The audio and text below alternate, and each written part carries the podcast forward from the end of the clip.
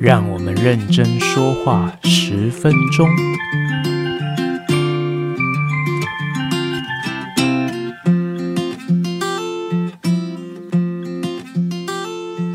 大家好，我是吉米师，欢迎回到我们的频道。好，那这个礼拜的认真说话十分钟，我们要延续我们之前这个酸碱化学的主题哈。好，那这个是酸碱化学这个系列的第三集。好，那我们今天要提到的内容是有关于盐类的酸碱性以及盐类在水中水解的情形哈。那呃，开始进入到这个主题之前，我们稍微先说明一下什么是盐类哈。因为一般社会大众认为的盐哈，就是像食盐哦，就是一种盐啊。那盐类呢，是不是就像食盐这种吃起来咸咸的呢？哈，你可以说呃是，也可以说不是哈。因为盐类其实是一个比较广泛的称谓哈。那我们先。定义一下什么是盐类，在化学上，我们认为的盐类其实就是有点类似食盐这样的呃化合物。好，那我们知道食盐是氯化钠，它是由钠离子以及氯离子所组成的离子化合物。所以呢，我们在定义上，我们会认为。呃，所谓的离子化合物，也就是由阳离子与阴离子利用离子键结合而成的这种类型的化合物，我们普遍来讲就是定义成广义的盐类。好，所以我们一般来讲，盐类就是指离子化合物。好，好，那讲到盐类哈，我们稍微做一点简单的细分哈，因为其实不是只有食盐是盐类啊，包含像是在实验室常见的硝酸钾啊、呃硫酸镁啊，好像这种都是属于一种离子化合物，我们都可以称之为盐类。那我们在认识盐类的时候呢，我们可以这样理解，我们。过去会认为酸加碱会等于盐加水，所以你也可以这样理解，就是盐类就是由酸碱中和反应所得到的产物之一。所以这就是为什么我们在酸碱这个部分会回头来提一下盐类。好，所以呢，我们去帮盐类做一个细分哈。那在整个盐类的世界里面哈，在选修化学我们会这样子去做一个分类哈。好，首先呢，第一个类别叫做单盐哈。那单盐的意思，它的定义是说。这个盐类里面呢，除了氢离子以及氢氧根离子之外，它的组成之中就个别只有一种阳离子，哦，就是金属阳离子，或者是呃氨根离子这种阳离子。那另外一边的阴离子也只有一种，哦，非氢氧根离子的。阴离子，好，那这样的组成，我们就可以变成一种呃单盐。好，那我们常见的氯化钠就是一种很标准的单盐哦。你可以看到它的组成里面就只有钠离子一种阳离子，氯离子哦就是一种阴离子。像这样的类型，我们就称为它是一种单盐。不过呢，如果我们刚刚定义上面有仔细听的话，你就会发现到我刚刚是说除了氢离子之外，那只有一种阳离子，除了氢氧根之外，只有一种阴离子。那会不会有一种盐类，它是包含氢离子或者是包含氢氧根呢？好，没错。所以在单盐的世界里面，如果只有呃阳离子哦，没有氢离子的部分哦，就比如说像我们刚刚讲的氯化钠，它就只有钠离子，它没有氢离子。那阴离子的部分没有氢氧根，就只有。普通的其他的阴离子，比如说氯化钠里面就只有氯离子，没有氢氧根。那我们会把这种很单纯没有含氢氧根跟氢离子的部分，这种单盐，我们称为单盐里面的正盐。哈，这个正是正字记号的正，哈，不是阿弥陀佛的正盐哦。哈，好，那正盐就是指里面就只有阳离子跟阴离子，不含氢离子跟氢氧根，哦，各一种。好，那如果含有氢离子的这种正盐。有什么例子呢？譬如说，我们常见的小苏打碳酸氢钠，它的化学式是 NaHCO3。好，那你就会发现到说，诶，这里面的阳离子有钠离子，有氢离子，那阴离子的部分就是这个碳酸根离子。好像这样子的一种单盐，我们就把它。分类成单盐里面的所谓的酸式盐，好，所以你会看到人家常常提到酸式盐，就是指跟酸这个化学式有关嘛。那酸的代表就是氢离子，所以当你的单盐的组成里面含有氢离子的，我们就称为酸式盐。好，那相对来讲，有没有听过碱式盐呢？好，那相对的概念，如果你的单盐的化学式里面含有氢氧根离子这样的盐类，我们就称为碱式盐。譬如说，日常生活中最常见的就是。水龙头旁边的铜绿哈，那这个或者是一些这种铜制雕像啊，经年累月被氧化之后的这种铜绿，铜绿它其实就是一种碱式的碳酸铜。哦，那这个碱式的碳酸铜，它化学式里面就会有铜离子，以及氢氧根离子，以及碳酸根离子。好，所以像这样的一种组成，我们就称为它是一种碱式盐，就是碱式的这种盐类哦，它是一种单盐。底下的一种分支。好，那我们刚刚讲完单盐了哈，我们单盐的重点记得哦，除了氢离子跟氢氧根之外，只有各一种阳离子跟阴离子。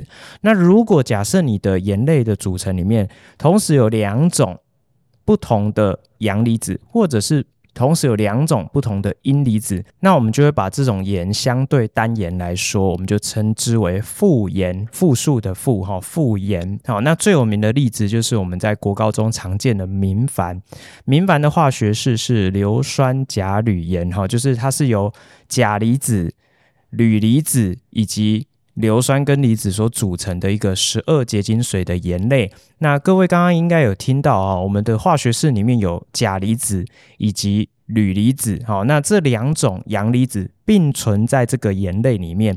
好，那它就会是一种复盐。好，那你也可以这样子讲哈，就是那这样子听起来是不是把这个硫酸钾跟硫酸铝依照一定的比例混合，它就会变明矾呢？好，你也可以这样子试。呃，复盐是一种呃两种或两种以上的单盐，一种依照特定的比例而组成的一种呃复合的一种盐类哈、你可以这样子去理解它哈、所以复盐的化学式通常会比较复杂一点点，因为它的特征就是里面可能有两种阳离子哦，甚至更多，或者是同时有两种阴离子，或者甚至更多哦。像这样的盐类，我们就称为复盐。好，那除了我们刚刚讲到的明矾，或者是像是我们的牙齿的成分。啊，或者是我们这个呃牙膏里面哈，帮助我们这个强化我们珐琅质的成分，其实都是一些复盐的成分啊。这是在自然界里面其实还蛮多的。好，那最后一种在高中会提到的盐叫做错盐。那错盐的错啊，是指错综复杂的意思。好，那。意指就是说，这样的盐类组成里面含有所谓的错离子。好，那错离子呢，它的英文叫做 complex ion。好，那它的这 complex 这字就是指错综复杂的意思。意思是说，像这类型的离子。或者是这类型的化合物有使用到所谓的低轨域的这个混成哈，或者是使用到低轨域做这个化学的键结，那我们就会把这样子比较复杂结构的化合物或是离子称之为错化合物，或者是说错离子。那使用错离子产生的这个盐类。哦，就是组成之中有错离子、阳离子或错离子、阴离子组成的盐类，我们就把它分类成错盐。好，好，那简单来讲，我们把盐类稍微做一点一点这样的细分之后，我们就要回归到一个比较一开始我们的问题哈，就是呃这么多种盐类溶于水中，它们会是酸性、中性还是碱性？那事实上，我们单从它们的化学式或从分类里面，其实是很难判断。它到底是酸性、中性、碱性？举一个最简单的例子，就是我们刚刚提到的酸式盐，它虽然叫酸式盐，听起来是酸性的，但是譬如说我们举例子，小苏打、碳酸氢钠溶于水中，请问是？哦，没错，大家都知道小苏打是碱性的。诶，那这件事情就有一点点奇怪哈。那到底要怎么样去判断盐类的酸碱性？然后接下来我们就要来说明一下。首先呢，第一个我们要提的就是盐类的酸碱性啊，跟我们前面提到弱酸弱碱的这个平衡是有很大的关系。那还要提到另外一个名词叫做水解，盐类的水解。好，因为事实上这些盐类溶于水中释放。阳离子跟阴离子之后，这些阳离子跟阴离子有些它还会跟水中的水分子继续反应，把水分子拆解开来。比如说像我们刚刚提到的这个碳酸根离子，碳酸根离子，碳酸它的前身碳酸就是一种弱酸，所以它在水溶液的环境里面，它本身就会平衡，有一大部分是以 H2CO3 碳酸分子的方式存在于水中，那少部分会解离成氢离子。或者是碳酸氢根离子，或者是极少会解离成碳酸根离子。那它在水溶液中会达到一些它们的动态平衡，也就是所谓的化学平衡。那这个过程中就会有所谓的平衡常数。所以这些弱酸在水中解离的平衡，我们就会用 Ka，也就是酸的解离常数去形容它们的平衡的状态。好，那所以如果假设你的盐类里面有碳酸根离子的存在。溶于水中，譬如说碳酸钠这样的盐类溶于水中，它会解离出钠离子以及碳酸根离子。这时候碳酸根离子就会回头去跟水溶液里面的水分子去反应，把它的氢离子给抓过来，形成碳酸分子。那水就会被拆解成氢离子的部分跟氢氧根，氢离子拿去跟碳酸根结合成碳酸分子，氢氧根就释放到水中。这时候你去测量水溶液的酸碱性，会发现，哎，原来它是碱性的。原因就是因为水被拆解开来，而氢氧根被释放到水溶液的环境里面。好，那我们讲到这里啊，听众们应该可以理解到说，哎。不是所有的离子啊都会去跟水反应，像我们刚刚有提到碳酸根离子，它的前身是碳酸分子，那碳酸其实是一个弱酸，所以在水溶液的环境里面，它才会有这样的一个解离上面的平衡。那如果你今天去看的是，哎，我们刚刚举例碳酸钠的钠离子，它会不会也去水解产生氢氧化钠呢？事实上是不会的，因为钠离子的前身哦，你去想，哎，它是氢氧化钠这样的一个碱，它是一个强碱，所以氢氧化钠溶于水中本来。来，他们就会趋近于百分之百解离，所以钠离子会跟水相安无事的，就是待在一起哈。水分子会去包围这钠离子，但是并不会产生后续的化学平衡哦，就不会产生后续水解的效应。所以像钠离子，你就可以视为它是一个中性离子，因为它并不会让水产生水解的效应。好，那我们刚刚提到的就是这样的一个情形，我们在计算上面也可以利用我们刚刚讲到的 Ka，或者是有些少数的这种阳离子，它的前身是弱碱产生的阳离子，比如说。铵根离子，它就是由銨分子产生的这种阳离子。那像这样子的一种弱酸的酸根，好，比如说醋酸根啊，或者我们刚刚提到的碳酸根啊，你就可以利用它的 Ka 去计算，它会。后续可以释放出来的氢氧根。那如果像是銨根离子，哈，它的前身是銨分子，你就可以利用銨分子的 Kb 去推算出它会释放出来的这个氢离子的量。哈，好，那所以我们在化学上要怎么去解释它最后可以产生的这个酸跟碱的这个效应的强度有多少呢？这个就要。利用到我们前两集哈提到这个 Kn 跟 Kb 的计算的技巧。好，那我们呃详细的举一个例子来说明。好，譬如说呃以醋酸钠这样的一个盐类溶于水中为例子来说，醋酸钠溶于水产生钠离子的部分跟醋酸根离子的部分。那这时候我们可以回头去思考一下，钠离子的前身是谁？是氢氧化钠。好，那醋酸根离子的前身是谁？是醋酸分子。那这两个谁会水解呢？好，那答案是醋酸根离子。那钠离子是不会的。这个我们刚刚前面有提到。好，那如果以讨论专注讨论这个醋酸根离子的水解，那怎么去计算它到底会产生多少氢氧根离子呢？好，这时候你就可以去回想醋酸的 Ka 是多少。那醋酸的 Ka 你就可以去查资料，你就可以查到哦，它在二十五度 C 下可能是一点八乘以十的负五次方。好，那醋酸根离子因为水解产生的氢氧根，这个时候这个可以算是一种 Kb 吧？OK，没错，它是一种 Kb。那 Kb 是多少呢？资料或许没有，那你就可以从醋酸分子的 Ka 去推算，因为你有没有发现到醋酸分子跟醋酸根离子这两者刚好是一对。共二酸碱对，好，所以这个就是我们前一节前一集特别强调的这个共二酸碱对。那当一对共二酸碱对它们的 Ka 跟 Kb 相乘的时候，一定会等于此时的 Kw，好，一定会等于此时的 Kw。所以我们在计算的时候，如果我有醋酸分子的 Ka，我就可以利用 Kw 去除以它的 Ka，我就可以得到。醋酸根离子的 Kb 喽，好，所以我们就可以借由这种方式去推算，诶，它在水溶液中的平衡的状态，借此去推算，诶，它可以释放出多少浓度的氢氧根离子，你就可以去去计算此时的 pH 值。好，那你回头去想，那钠离子的部分为什么它不会水解？它的前身是氢氧化钠，氢氧化钠是一个强碱，你是不是可以视为它的 Kb 是无穷大，或是无限大，趋近于无限大这种很大很大的概念？好，那如果你今天把它的共轭酸碱对的概念加进来，如果你要把氢氧化钠跟钠离子当做是一对共二酸碱对，那这时候钠离子的 Ka 在计算上就是把 Kw 除以氢氧化钠的 Kb，那氢氧化钠的 Kb 趋近于无限大嘛，对不对？它可能是十的什么几十次方之类的。那你除一个很大的数字，除出来的结果就是非常小，趋近于零。所以你就会发现到说，哎，哦，原来如果你要真的很认真去算钠离子的 Ka，你就会发现它几乎没有办法去释放出氢离子，所以你也可以这样子去理解它，它的 Ka 极小，小到一个不行，所以我们就视为它并不会发生后续的水解效应，也就是你不会观察到有钠离子去跟水的氢氧根结合，然后释放出氢离子，变回氢氧化钠。哦，这这件事情就不太会发生，应该说几乎不会发生。好，那最后我们稍微总结一下盐类的酸碱性的判断。好，我们小时候不知道各位有没有听过老师有一种说法哦，就是。如果假设你今天是强酸跟强碱进行酸碱中和产生的盐类啊，比如说氯化钠就是这样的一个例子，你可以理解它就是氢氧化钠加盐酸产生的盐类，就是氯化钠。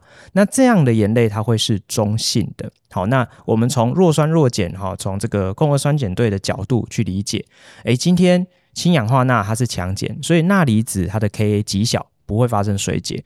那氯化氢它是一个盐酸，它是强酸，Ka 极大，所以它的共二碱呃 Cl 负氯离子，它的 Kb 极小，也不发生水解。所以像氯化钠溶于水中，就跟水溶液里面水没有什么关联，所以它就会是一个中性的溶液。可是如果假设你今天你的反应是由强酸遇上弱碱产生的盐，那我们就会去记忆说啊，酸好像比较强势，所以它会得到一个弱酸性的盐类。那概念上就是因为强酸。它的共二碱啊非常非常的弱。哦，几乎不发生水解。但是弱碱它的共二酸就有一点点啊，会跟水会产生平衡哦，所以它就会间接的去释放一些氢离子的浓度，所以它就会产生一个弱酸性的哦最终的结果。所以你也可以，你这个是可以这样子记哈，强酸配上弱碱的盐，它会是弱酸性的。那反之亦然，如果你今天呃，酸碱中和反应的选择是由弱酸去跟强碱反应，哈，你的弱酸它就会有一个啊蛮强，有一点点强的共轭碱。那如果你的呃强碱，你的共轭酸就是弱到一个不行嘛，对不对？哈，就几乎不发生水解。所以这样一来一往之下，你就会变得哎，弱酸遇到强碱产生的盐就会是一个弱碱性的一个盐类。OK，谈到这里呢，我不知道各位有没有设想过一个状况哦，这个在高中化学来讲也算是一个比较难的计算。如果假设我今天呢有一个弱酸跟一个弱碱发生酸碱中和反应，那最后的盐到底是酸性、中性还是碱性呢？好，答案就是你要很认真的去计算。我们举一个实际的例子给大家看哈，譬如说我们举一个弱酸。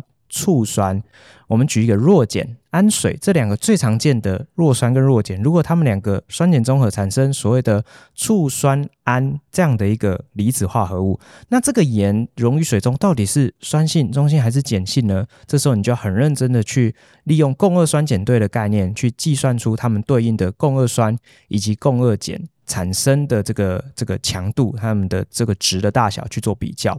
我们以实际的例子来讲，哈，醋酸它的 Ka 是一点八乘以十的负五。好，那以这个计算来讲，如果我们用比较好理解啊，或者说数字比较单纯，我们用这个 pKa 来讲，哈，它的 pKa 是四点七六。好，你就不用那么多科学记号，它 pKa 就是对 Ka 做负 log 了，哈，就是它的 pKa 是四点七六。那它的共二碱就是它产生的盐就会醋酸根离子嘛，那个共二碱就会是它的 pKb，好，计算完就会是九点二四，这两个加起来是十四哈，就是它是啊会等于 Kw pKw。好，那氨水的 pKb 是四点七五，是不是跟四点七六很接近？好，就是我们在。给条件的时候，醋酸的 Ka 我们就会给一点八乘以十的负，那氨水的 Kb 我们也会给一点八乘以十的负，所以它实际上的值是差不多的。所以如果你以 pKb 来讲，氨水的 pKb 是四点七五，那氨根离子这个阳离子的 pKa 好，对应来讲就会是九点二五。那九点二五跟九点二四这两个值是不是相差不多？所以我们通常答案就会选它是中性的，因为它们间接产生的氢离子跟氢氧根的量也是差不多的时候，那这个盐类就会是中性。所以我的意思是说，如果假设你今天要去比较弱酸跟弱碱产生的盐，你就要很详细的去比较，哎，这个弱酸它产生的这个离子所造成的这个它的共二碱的 pKb 是比较大呢，还是？弱碱它的产生的这个盐的阳离子的 pKb 比较大呢？到底是哪一个比较大？哈，如果你的共二酸的 pKa 是大于共二碱的 pKb，那整体而言这个盐就会很酸性。那若反之亦然，如果你的这个共二酸的 pKa 跟共二碱的 pKb 比起来是 pKb 比较大哦，或者是说你的 Kb 比较大。那就是氢氧根会多一些嘛，那这个盐就会是碱性的。好，所以如果假设你遇到弱酸弱碱的，你就要比较小心的去计算去应对哦。好，好，那最后啊，我们在考试的时候最常遇到的就是呃判断，除了你要懂得去利用共轭酸碱对的方式去判断之外，这个平衡常数哦，Ka Kb，或者是说你用对数的方式 pKa pKb 的这种计算很重要。还有就是，我可能会给你一个初始浓度，叫你去计算它最后平衡时的浓度哦。所以你在计算的时候就会稍微有一点复杂。那你如果能够计算出平衡时的浓度，譬如说平衡时氢离子的浓度、平衡时氢氧根的浓度，你是不是就可以再进一步去计算出此时溶液的 pH 值或者是 pOH 值？好，那今天的这个认真说话十分钟就帮大家整理到这边。希望呢，以上的整理对大家。呃，对于盐类以及盐类的水解，盐类在水中的酸碱性到底是怎么判断、怎么来的，会有一些概念。好，那我是吉米师，我们下次再见，拜拜。